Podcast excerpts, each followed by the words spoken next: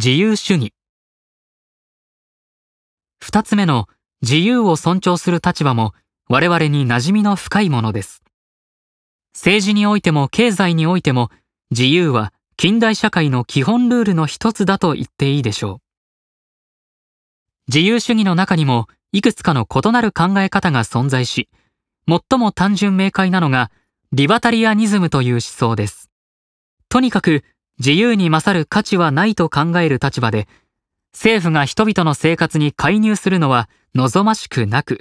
犯罪や戦争を防止して秩序を守る以上の役割を与えてはならないと言います。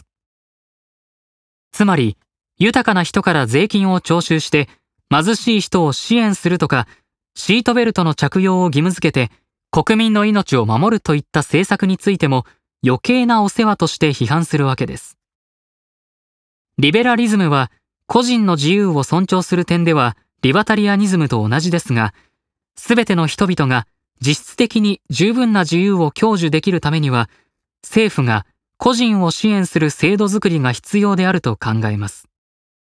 極端な経済格差が存在すると、貧しい人々が実際にできることが限られてしまい、自由であることの意味がなくなってしまうからです。20世紀の最も有名な政治哲学者の一人であるジョン・ロールズは、公正なルールとは何なのかを徹底的に議論しました。彼は、もし人々が無知のベールというものをかぶっていて、社会の中で自分がどういう位置にいるのかを誰も知らないと仮定すれば、最も弱い人々に有利になるようなルールを定めることに全員が同意するはずだと考えました。ひょっとしたら自分が最も弱い人々の位置にいるかもしれないからです。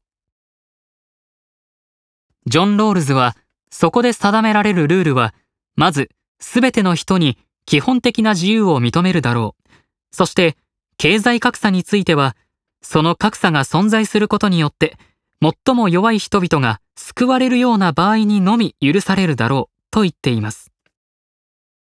例えば、ビル・ゲイツが莫大な富を手にするのも、もしそのことによって良質なパソコンが最底辺の人々にも行き渡るのであれば認められるだろうということです。